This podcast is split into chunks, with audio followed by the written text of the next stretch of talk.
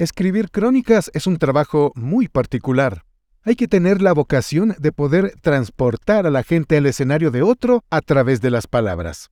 Le preguntamos a Patti Armijo, periodista de Grupo El Comercio, desde cuándo tiene esta vocación. Nos dijo con una sonrisa en el rostro, desde siempre, desde niña, siempre lo quise hacer.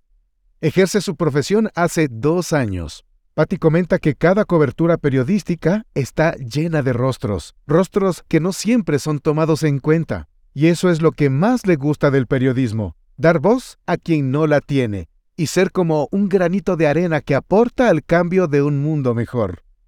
El mostrar una circunstancia personal con una buena crónica podemos visualizar o exponer o tal vez denunciar un problema social del que todos deberíamos hablar o por lo menos tomar en cuenta, como el Secuestro Express, escrito y narrado por Patti Armijo en esta historia de voz.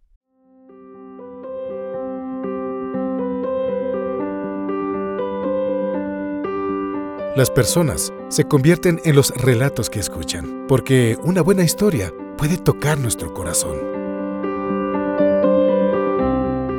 Todos somos narradores del relato de nuestras vidas. Nosotros escribimos con el corazón y te presentamos Historias de Voz, las crónicas de El Comercio.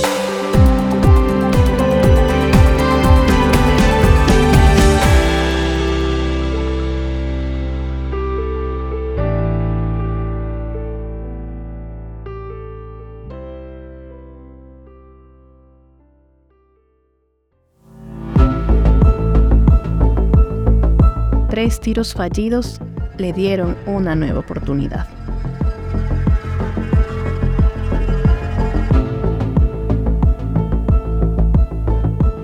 Lágrimas atoradas y heridas en el cuerpo son la muestra viviente de una tragedia que no se consumó.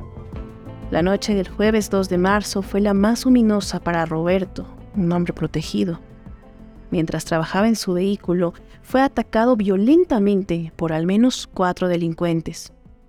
Él trabajaba hace ocho meses en una plataforma digital que ofrece servicio de transporte, decisión que tomó por la difícil situación económica de su familia. Cuando trabajaba por las noches, procuraba no tomar pasajeros en lugares peligrosos o desolados, pero en esta ocasión ocurrió lo más temido a pesar de los cuidados. Una carrera sin sospechas.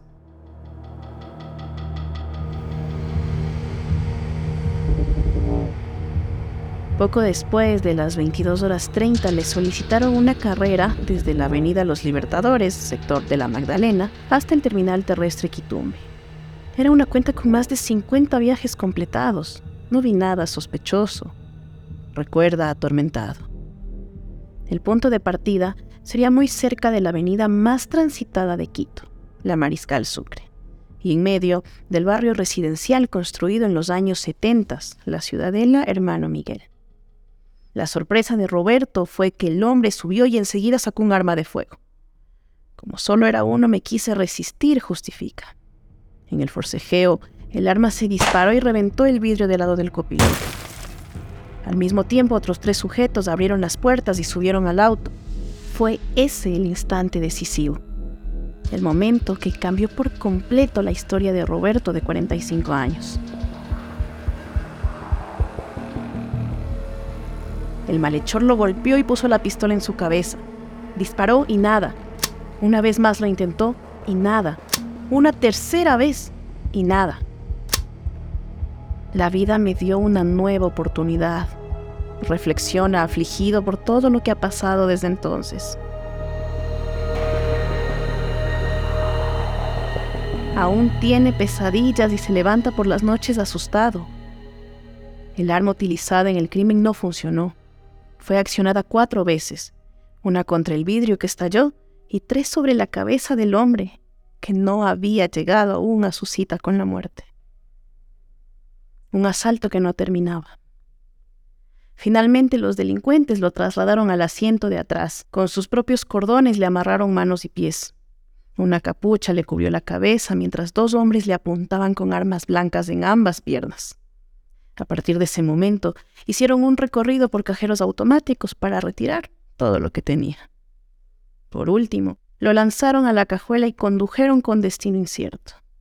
En horas de la madrugada, lo movieron a la cajuela de un taxi bajo el resguardo de uno de los maleantes. Ya no podía respirar, creí que me moría. Dice y contiene las lágrimas mientras cuenta esta historia al comercio. Detrás de él, su esposa no lo logra, se desmorona. Roberto es la cabeza de una familia de seis integrantes. Su trabajo es en el área de sistemas y la reparación de equipos tecnológicos. Aunque tiene clientes fijos hace años, los ingresos se han reducido drásticamente a raíz de la pandemia. Por eso se inscribió en la plataforma, buscando ganar el pan de cada día.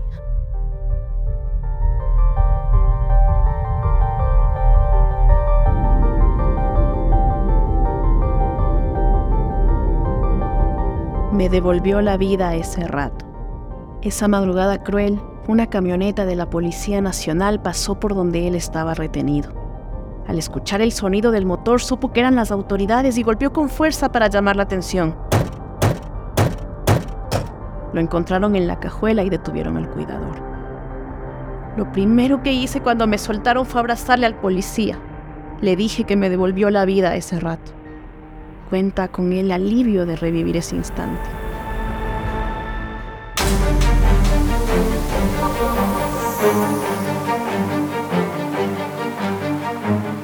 Cinco personas fueron detenidas esa madrugada, dos taxis involucrados y su carro recuperado, completamente desmantelado.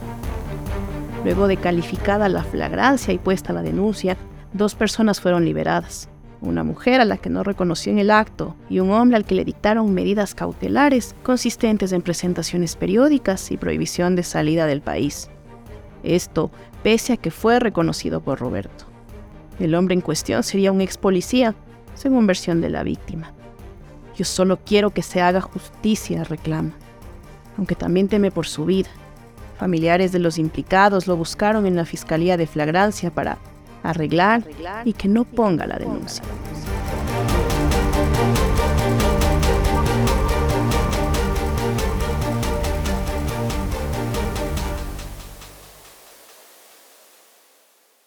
Si te gustó este contenido, suscríbete, dale un me gusta y comparte para que la comunidad crezca. Esta es una producción de Grupo El Comercio.